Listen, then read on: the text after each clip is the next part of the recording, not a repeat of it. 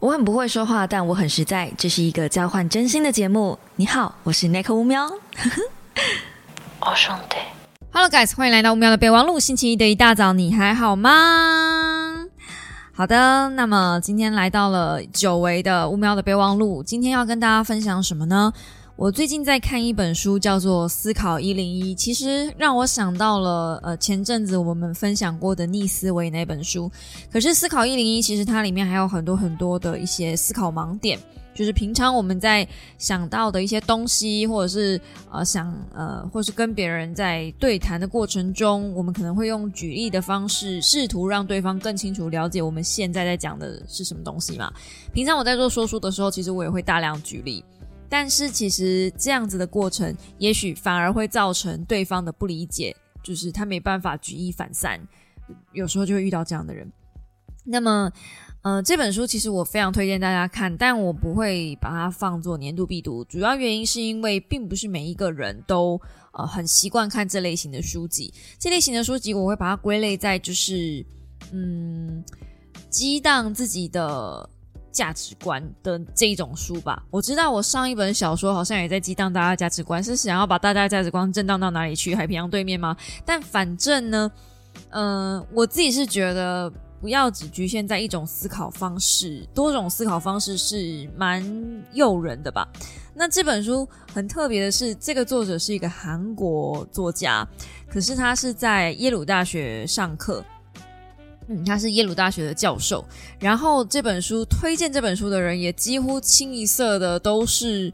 外国的学者，包含逆思维的作者自己本人也非常喜欢。那我自己很喜欢，嗯，作者写的后记，他写说，人为什么要更善加思考呢？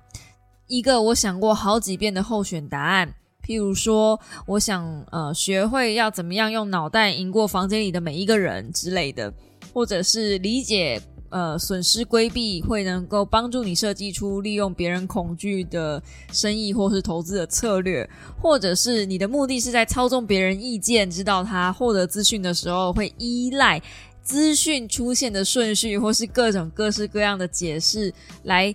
呃诠释来解释同样的结果。或许可能会很有用处。简单说，如果你要把这本书呃用在一些文案的操弄上，对，突然觉得真的是不应该这样子推荐大家这种东西耶。但是我的说书说书稿子已经写好了，然后正在剪辑的路上嘛，就有提到这样子的类似的思考盲点。就平常你们在看一些文案或是广告的时候，可能他们都是利用人性的思考盲点去说服你，我们的品牌比别人的品牌，或是我们的，或是它就只是一个很简单的逻辑，一般的尝试。比如说多喝水，我们都知道没事多喝水，多喝水没事，对吧？好，这就是另外一句广告了。但是呢，平常平平一样是水，如果我告诉你。嗯，多喝这个牌子哇，呃，嗯，应该说喝这个牌子的水呢，就是根据我们的统计，使用喝我们家的这个水，这个某某个牌子的水啊，不是喝针对某牌，嗯，我应该要讲，应该是，呃，我想想他是怎么说的，根据统计。喝这个牌子的水呢，就是我们家的顾客根据统计，我们家的顾客，好这样子讲好了。根据统计，我们家顾客给我们的 feedback，就是百分之七十 percent 以上的人觉得多喝，平常多喝七十多趴的水，会对自己的身体跟肌肤产生良好的反应跟现象。但其实我们都知道，就是如果你平常真的喝很多水，你一天有喝两千 CC 以上，不管是哪个牌子的水，你都可以。让你的皮肤变得漂亮，这是宿命啊，因为人就是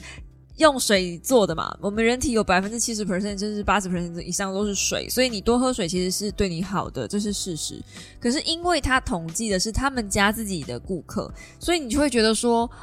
哦，那是不是我只要喝这个牌子的水，我也成为这个家的顾客，然后呃没事就会拿这个牌子的水来喝，这样是不是我皮肤就会变好？很久很久以前，在我还在呃电商经营的时候，真的有另外一个叫什么斐济水哦，说什么多喝斐济水，然后皮肤就会变得很透亮。而且那时候还真的有一个网红是讲这样子的话，国外的网红，然后红回台湾。那时候斐济水我们电商在卖，都是一箱一箱的卖。你们知道寄水是一件非常重，就是水只要个十二瓶吧。你在包那个水的时候，你就会很想要骂脏话。我那时候是呃美编，然后那个水出到我的美，我是美编，我都要下去帮忙包货，然后每天都是六瓶、十二瓶，每一而且每个订单办就是会有个三四瓶在那个订单里面。那我们大家就很困惑，就去找为什么这个这个水突然间卖的这么好？因为在商城里面，就是我们那次通路是有实体店面的商城。它在它在超市里面并没有特别显著的，就是上畅销，可是，在网络上就是大量爆单。就原因就只是因为某一个网红说，我每天都喝很多的水，然后就拿着这个东西，拿着那个牌子的水，说哦，我每天都喝这个斐济水，然后我就是喝两千 CC 以上，我的皮肤就变得很好。事实上，不是因为他喝斐济水，是因为他喝水喝两千 CC 以上。可是这样子的人，这样子的盲点，其实。嗯，在你没有太多过脑的思考的时候，就是嗯比较放松。通常你在看社群媒体的时候，你通常都是处于一个放空，然后比较容易易燃，比较呃把脑袋停滞思考的状态。所以那个时候你就很容易去买一些你不需要的东西。当然，我这个讲的只是第二章节的某一个部分而已，所以，嗯，他的后记还没有完，我我有念他的后记，在我自己的书评里面，我在这边就分享完整版好了，因为说书有影片长度，所以我没有办法分享完整版。我之所以会念他的后记，是因为他的后记里面掺杂着每一个地方，比如说，呃，我们都应该对自己公平。我们不该对可能发生的事情缺乏信心，刻意搜寻让不安全感永垂不朽的理由。后面挂号第二章，对，然后或是发挥创意，为我们的霉运想出最糟糕的解释。后面挂号第六章，过分自信让我们忽略我们的那个限制，让自己陷入无法控制的情境，对自己呃也不公平。挂号第一章，为我们所做的决定尽可能的不偏不倚，基于统计原则或或然率理论，因为这样才能提供最准确的预测。挂号第四章，这样你们知道为什么我要念他的后记了吗？就是他的后记其实是让你呃，最后在这本书的最后最后，你看完了这整个八大章节之后。作者用后记的方式在整理我为什么要告诉你这么多事情，因这么多事情会让你避免什么事。然后呢，我觉得他讲了一句非常啊，我好喜欢哦，嗯，呃，虽然我在说书里面有念过这一段了，但是我现在还是想要再念一次。当我们问人需要什么、想要什么，而非想当然尔的认为我们一清二楚。通往更公平的社会的路就会笔直的很多。挂号第七章。当我们可以预期别人的缺失，例如无所不在的规划谬误。挂号第一章。事先拟定 B 计划，我们就会对他们更有耐心，特别是那些没读过这本书的人。我从来没有在后记里面看到作者。直接开枪，没有任何阅读习惯的人，我好喜欢呐！确实，就是呃，有一些人吧，就是嗯，跟我认识比较久的，然后可能很久没有跟我联络，最近才跟我联络的那一些人，他们现在最常跟我讲话的，就是说，诶，你觉得你变了很多，诶，就是呃，比较没有像以前那种暴力之气啊，或是比较没有像以前那么冲动啊，比较没有像以前那么讲话。不过脑，或者是跟我比较久的小猫，应该也会有感受到，就是我现在的风格跟我以前的风格确实也成熟很多，然后也嗯，你要说比较嗯说话比较谨慎吗？我觉得也不算说话谨慎吧，就是开始可以理解，呃，有些人你跟他讲太多话是没有意义的，所以就不会去生气，就不会对那些人生气，就就就你不会跟狗一般计较。哇哇哇哇！但嗯，就是事实上确实是这样，就是你你看越多的书，越可以让自己静下来。我觉得是一个比较，所以有些人会讲说什么很讨厌那种看书看得多的人，觉得他们会有一种高知识分子的那种自我优越感。但我觉得那个不是自我优越感诶，那个是一个，因为我们知道逻辑背后，你为什么会这样做，跟你为什么会这样说，然后我。当一个人在做一些呃可能不太吻合逻辑的事情的时候，我就笑一笑，因为我知道他大概陷入了哪些的思考盲点，或是他正在哪些误区里面。呃，就两年前吧，就是我我陷入的那些困惑，然后让我自己不舒服的那些。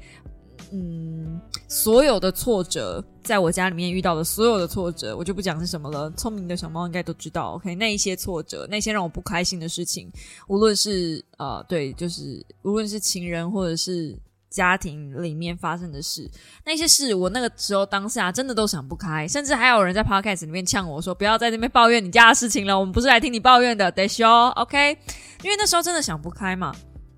然后你看很多的书，找很多的答案，发现问题不在自己身上，跟发现有问题的是什么事情，然后去找问题的解答，然后开始去研究一项一项的人格背后的动机，为什么他要说那样的话，以及你抽一步出来，就是不要把自己陷在那个角色里面，你往后退一步看整个事情发生的事，就想很开了，就是很多事情就会想很开，然后开始会放下很多事。我一直蛮推荐大家去看《闪电侠》的，然后我这两天看到那个新闻说《闪电侠》的票房很很惨烈，但其实《闪电侠》里面有一段话我真的觉得很棒，他是说所有的呃这不算暴雷，因为在呃预告片里面有，就是所有的解答并不是都有，所有的问题不是都有解答，一个问题可能会有一千种甚至是无限种以上的答案，他不可能会找到一个正确解答，就。如果你选择了其中一个答案，一定是正确，也一定是不正确的，因为你可能还 miss 掉了后面不知道上千万种的答案的可能性。你可以把所有的可能性都试完，你可以把所有的答案都写完，可是有的时候有些答案真的就是没有解答，you just let it go，你只能放手，你只能放下。我觉得闪电侠其实他最后就是在教大家放下这个整部片啦。对我来说啦，至少我学会放下，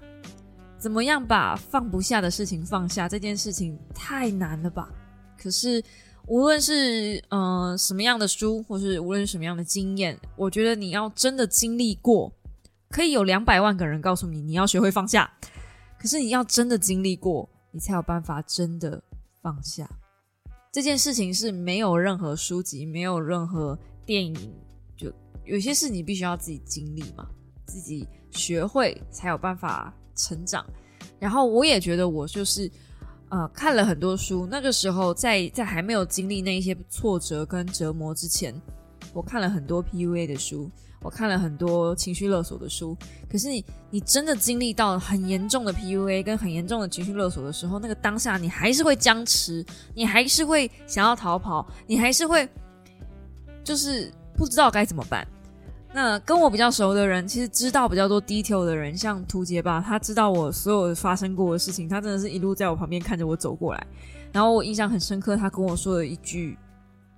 话。是他跟我妈妈同时间，他们两个人没有串通好、不认识的状况下，然后他们几乎是同时间告诉我的事情。他们说很勇敢的是，你还会想要找那个人沟通，你想要找那个就是对我做出不好的事情的人沟通，从头到尾没有放弃沟通这件事。就是我其实是有做很多的努力，跟很多的去去呃。Try 嘛，就是一直不断的去做各种可能性，然后知道不可能了，我才停止放弃。所以，我也是啊，就是我在闪电侠身上看到自己吧，不断的去尝试各种可能性，然后一直一直去逼自己，呃，即便把自己逼到遍体鳞伤了，然后可能都不已经不是自己了，我还是在想试那个可能性。然而最后我知道这个答案没有，嗯，没有解答，so I just let it go。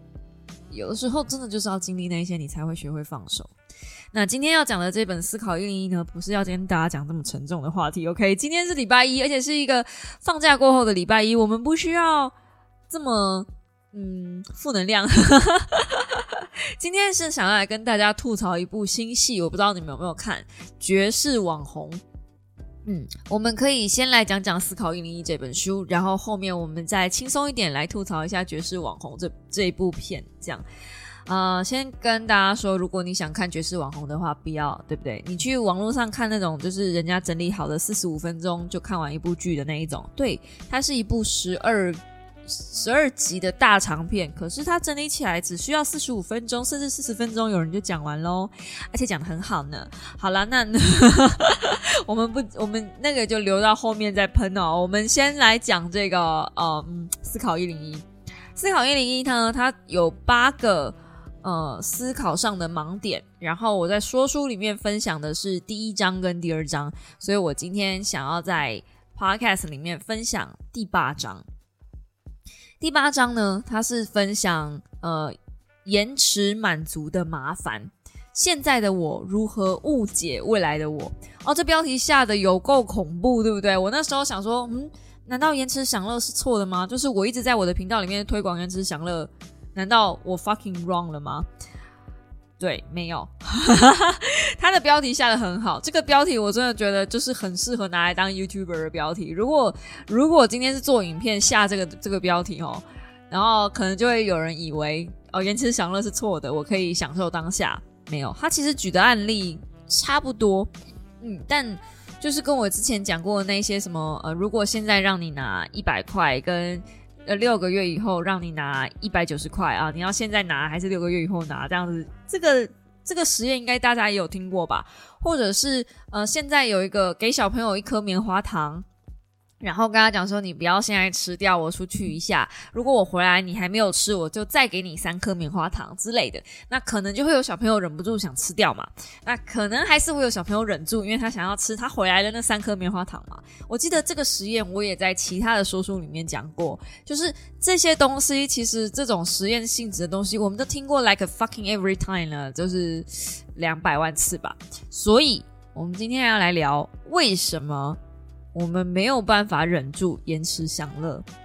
为什么多数人没有办法理解延迟享乐这件事情对于自己的好处？呃，最主要的原因，可能大家心里面想到的是，哦，那就因为未来真的太远太长了，我没有办法知道，呃，比如说来个十年后我会发生什么事情，但是还是太久了。我现在当下 right now 我就有需求，所以如果我能满足我现在的需求，为什么不？哦，对，为什么不呢？我也同意啊，为什么不呢？好，所以他作者举了一个呃呃，就是就是小小的案例，多数人呢都想尽可能的消除那种不确定感，而且厌恶这种不确定感是很正常的，但这可能让我们在结果确定与不确定之间做选择的时候失去理智，就像延迟享乐的例子那样子。让我们拿回呃三百四十块美金与六个月后拿回三百九十块美金的喜好，撇开钱不谈，这也可以视为确定跟不确定的关系，因为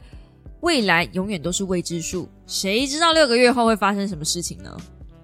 嗯，所以这个效应叫做确定性效应，在行为经济学里面有一个知名的现象叫做阿莱悖论，好，正是因为这个确定性效应，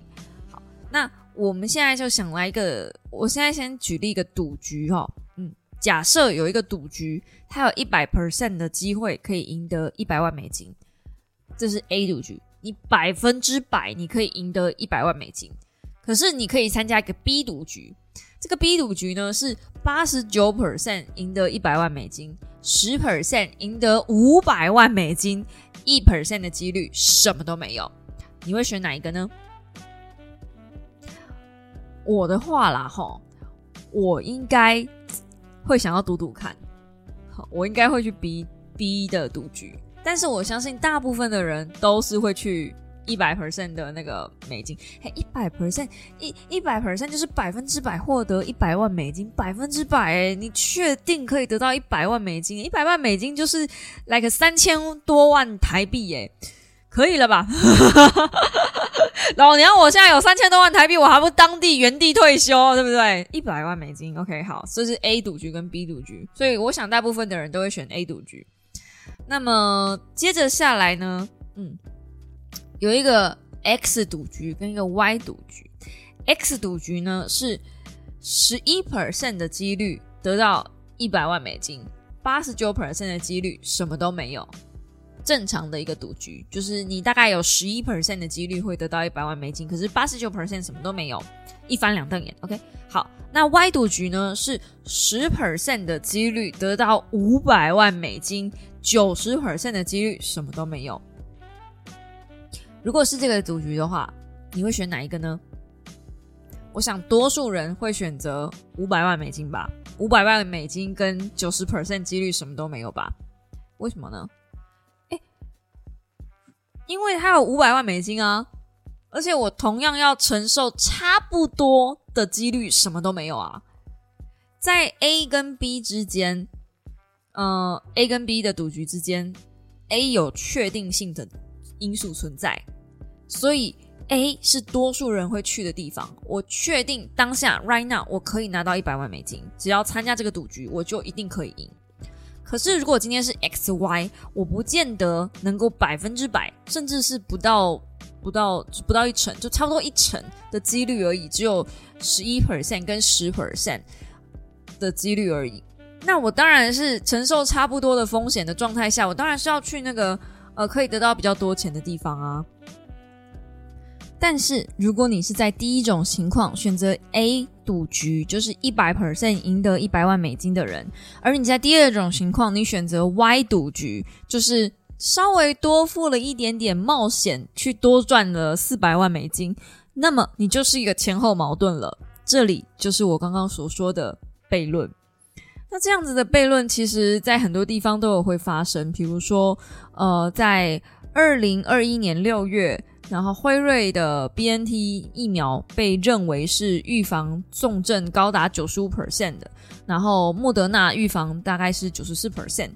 但是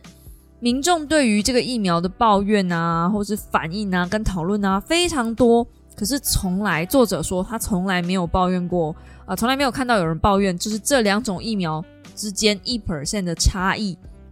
嗯，可是他就觉得说，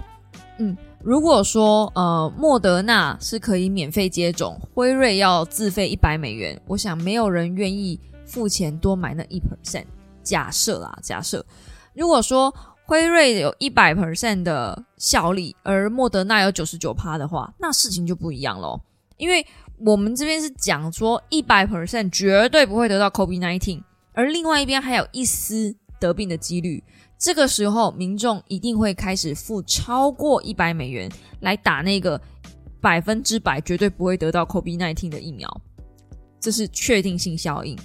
所以我们在讲确定性效应的时候，其实就是如果你今天能够保证某一个商品、某一个产品能够百分之百做出什么事情的时候，它绝对会比有一丝丝不确定性的魅力来的高。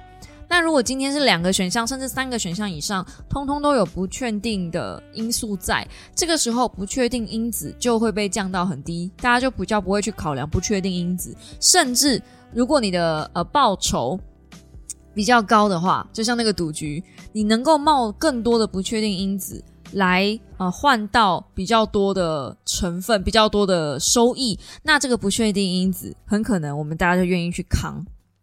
那个嗯，后续的损失效应了，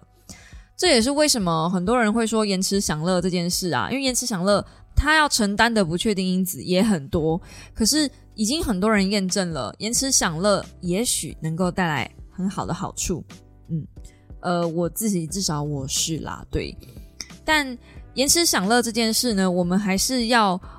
有一个嗯，就是先决条件，因为我怕大家没有去看书，然后又没有去看我说书，没有看这本书，又没有看我说书的状态下，你可能会陷入另外一个盲区，叫做把自己预估的过度乐观。这个我在说书里面有提到。大部分的人呢会过度乐观自己。呃，未来的可能性跟走向，这不只是在开公司的人会有而已，大部分的人都会觉得自己未来会往上走，不会有人预期自己未来会越来越糟吧？大家都是希望自己越来越好，所以可能会过度乐观的去规划很多事情，你就会陷入一个规划的误区跟盲点。那这也有可能是呃低估时间这件事情，就是你会给出过多的承诺，或者是你会。低估那个潜在的成本，还有中间的一些延迟压力等等的，所以才会让你的延迟享乐这件事情变得越来越难。它也是一种嗯，需要在过程中要回避很多的心理陷阱。那我自己觉得啦，这本书呢，它有很多很多像类似像这样子在解释心理陷阱的。呃，小故事，然后非常非常好看。我如果真的要一本一本，就是一个一个念给大家听的话，我可能这支 podcast 会到三个小时。当然，我知道大家很乐意这件事情发生啦，就是啊，越长越好啊。可是 podcast 是啊，你知道的。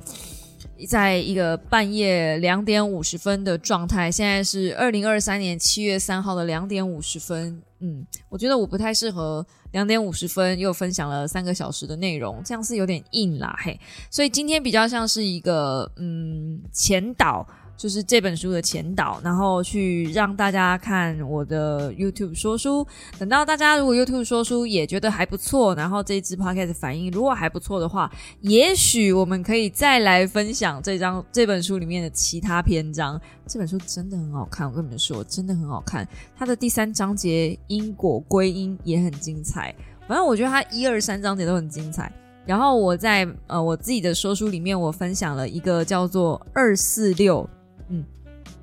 这个叫做嗯，就是二四六的华森数列嘛，它好像是叫这样子讲，就是二四六的数列。这个数列，对对对对，彼得华森的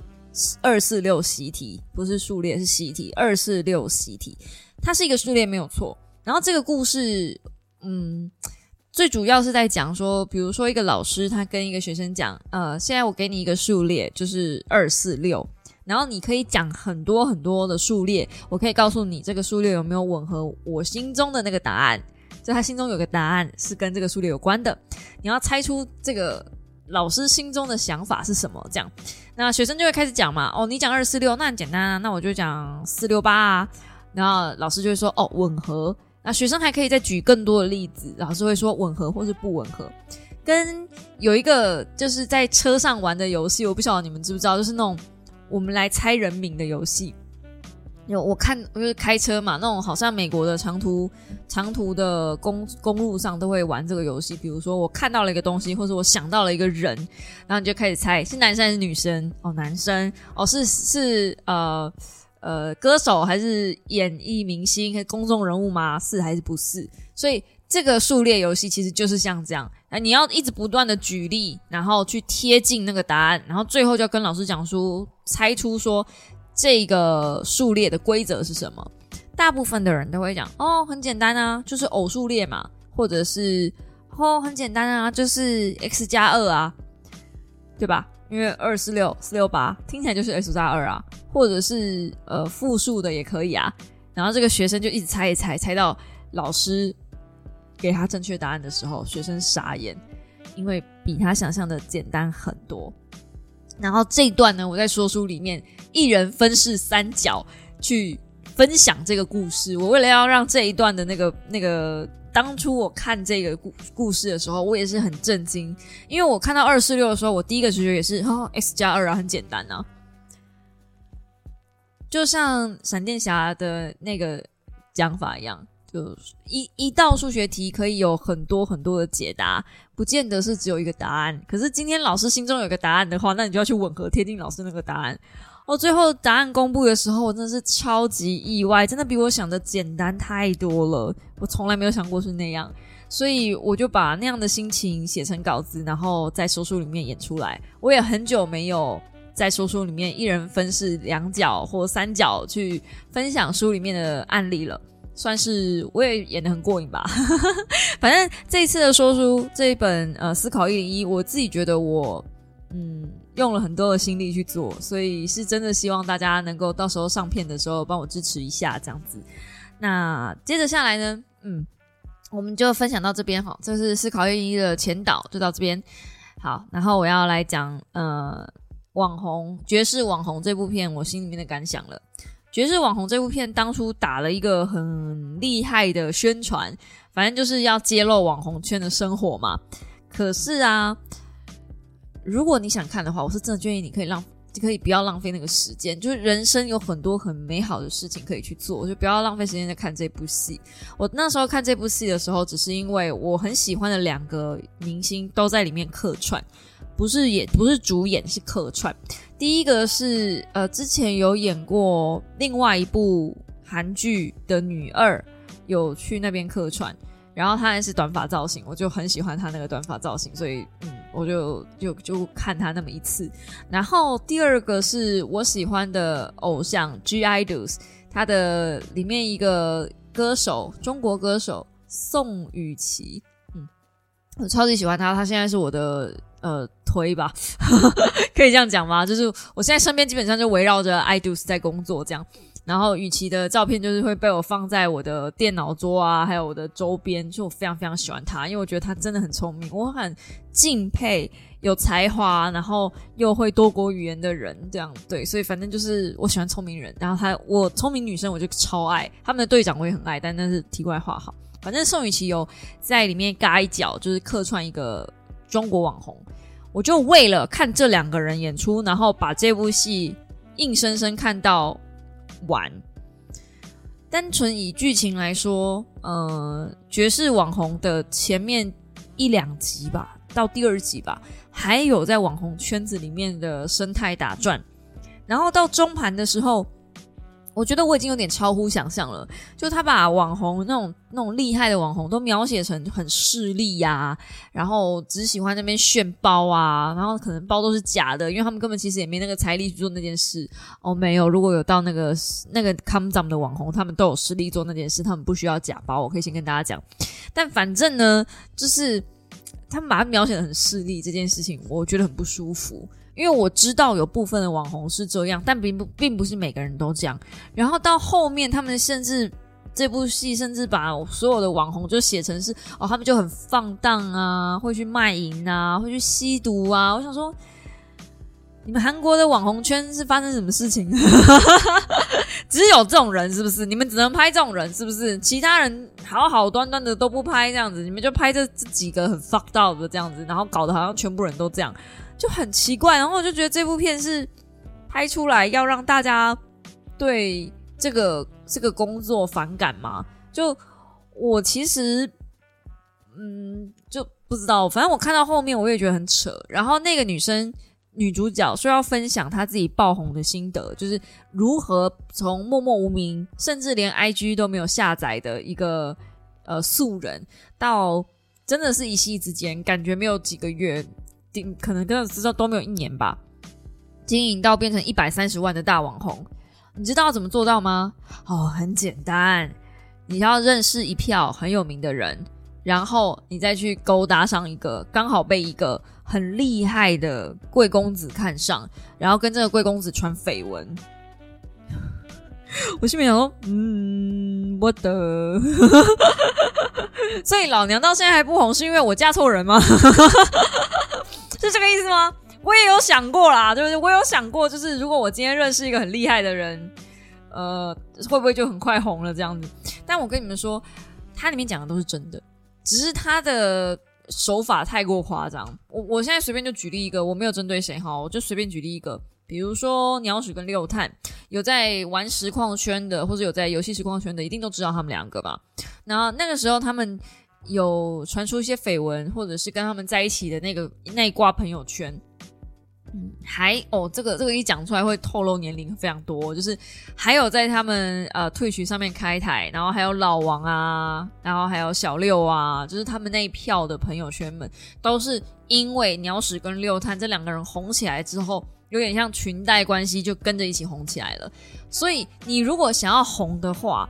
最快的方式就是去认识一个很红的人，然后扒在他身边，像是寄生虫一样，一直不断的吸他的曝光量。所有的自媒体课程里面都不会教你这个，但是这是真的是最快的。我嗯，讲一个身边有一个这样子起来的例子，就黑羽啊，黑羽一开始也是就是一直嗯，可是我我觉得他也是个很努力的人。我先说，如果你要做这件事情，但是你没有自己有产出，也没有用哦，因为我可以举一个反例，这样会不会得罪太多人啊？但反正。我自己觉得黑羽是一个很认真的人，然后他同时也有在做一些曝光的东西，然后他自己呃也会去认识那一些就是你知道嗯很有很高曝光量的人。他一开始是跟着老皮嘛，然后慢慢就去扒很多像是皇室兄弟啊什么的，他们都有 feed 他，那不然为什么 YouTube 会这样 feed 来 feed 去？其实这也是一个公开的秘密了吧？算秘密吗？反正公开在讲的事情。所以你如果要快点红，最简单的方式就是去扒着。知名的人士，像当初这可以讲吗？嗯，反正就是当初某一个人邀请我跟他一起合作的时候，他的他也是写说，哦，你可以呃用我的流量去去导你导给你这样子，我这边有一些流量可以导给你，然后跟我合作的话，你也会有比较多的红利之类的。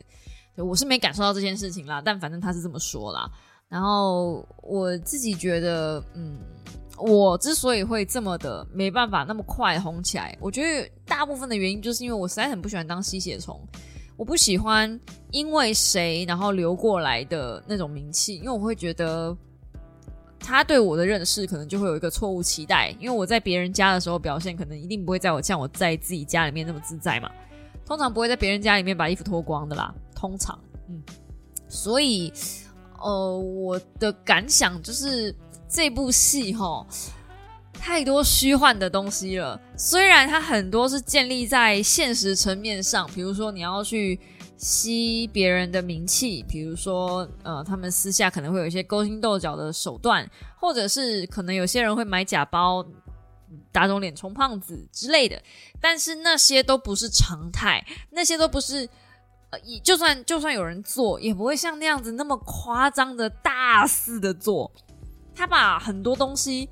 这部戏唯一可以只只呃，觉得我觉得可以称赞的地方，就是大部分的东西都有根有据，情有可原，都来其有自。可是他就是用一个放大镜无限放大到一个非常夸张的地步，甚至到后面啊，它里面有一个黑粉。就是后来恼羞成怒，本来一直帮他，然后后来那个黑粉就恼羞成怒，然后就就就冲康他之类的。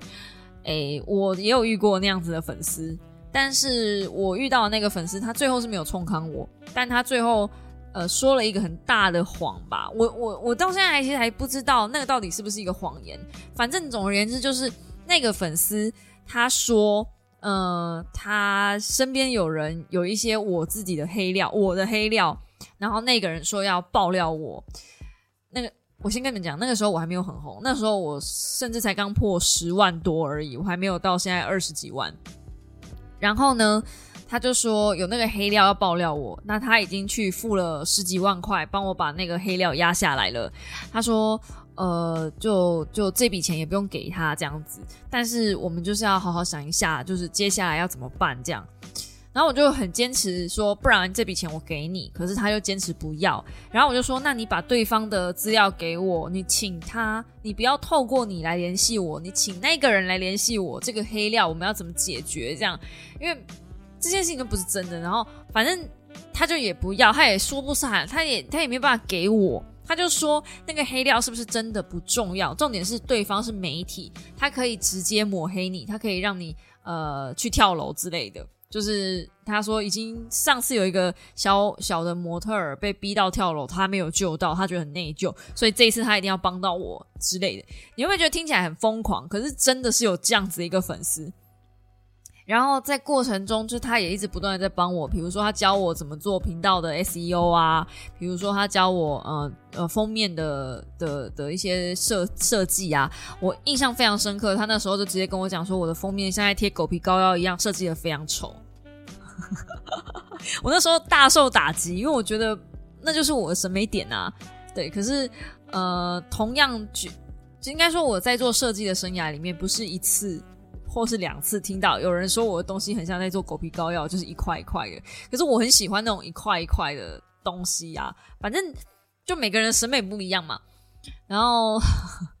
后来这个粉丝就说，呃，他有在台中看到我跟 D A 这样子，那本来要上来打招呼，但是后来没有。然后还说，呃，如果最后我真的跟 D A 在一起的话，他就觉得他没有办法再继续支持我了，因为他觉得我跟一个，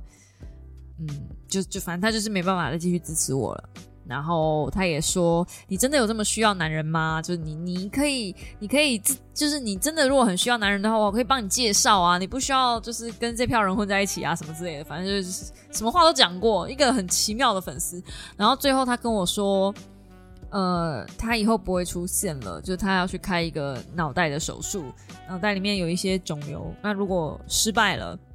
嗯，他就不会再上线了。这样，那你们也知道嘛，最后我跟 D A 在一起了。”然后我也不知道他手术怎么样了，就是我有试着敲他的 line 哦，我还有他的 line，然后我有加他 line，然后我们有一起聊天聊到三四点，但是聊天的时候，与其说聊天嘛，其实比较像是单方面的一个人在对我说教的感觉，就是我到后面其实因为我很累了，就是我没有没有没有办法很认真的听他到底在说什么，但反正我就是呃。一直都有在把话听，就是有有回应他，然后试着跟他聊聊天这样。那他的都不是很负面的那种疗法，他也都是尽可能的在嗯，算是开导我吗？比较像是用一个担心我的角度去去关心我的一个这样子的人。所以我一直都，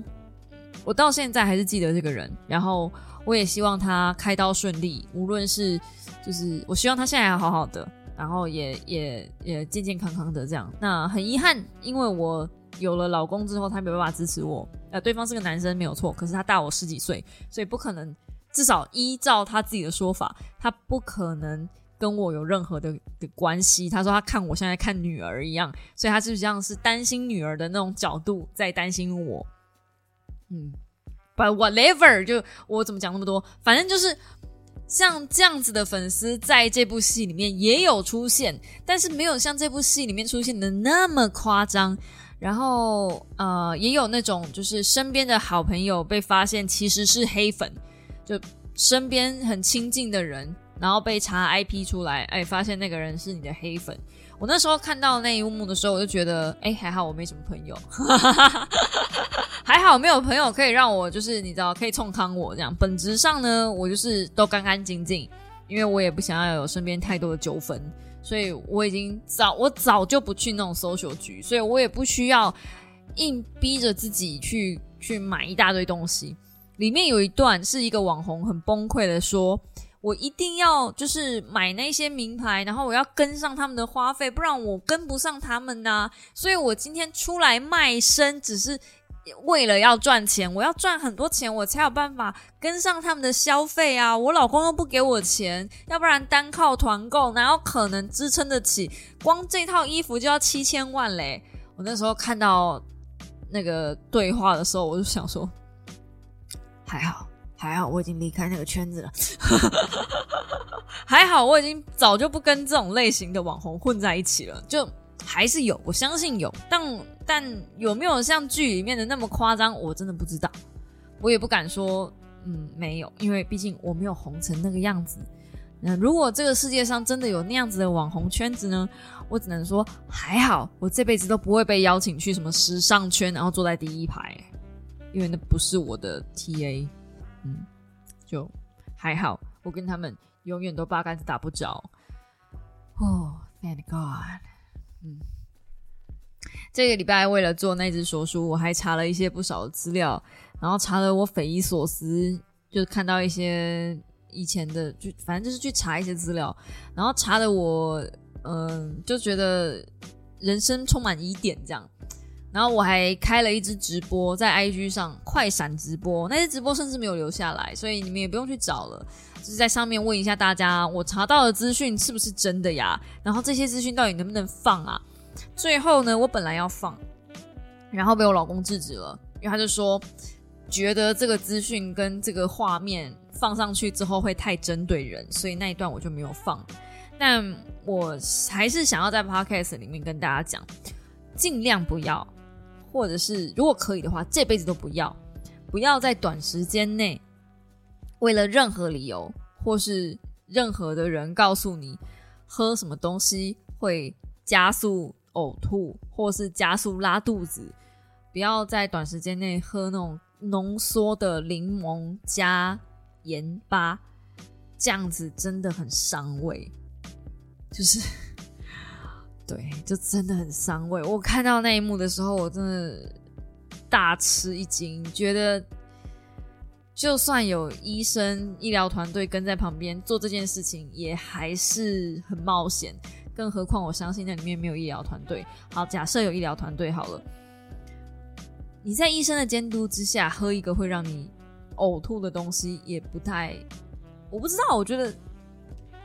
你们可以感受得出来，我现在的。表情的扭曲吗？我想不到任何一个词汇来形容我现在的困惑。我怎么会在网络上看到这种影片呢？还在 YouTube 上？哎，难怪现在大家都不看 YouTube 了，真的很无聊哦。我可以理解了，就是为什么现在都没有人看 YouTube 了啊！真的好无聊，上面太多，真的太多错误资讯了，看了我头好痛啊。好啦，那这就是今天的 Podcast，希望大家喜欢。嗯。然后也请大家呃务必支持一下这个礼拜新的说书。我自己觉得这礼拜的说书这支思考一零一应该是我近半年的影片高峰了吧？每一支片都这样讲嘞，哎，每一支片都在超越自己的高峰嘞哈。我们是好还要更好的频道了哈。好啦，那就祝大家有一个美好的一周，美好的星期一，大家早安，拜拜呀。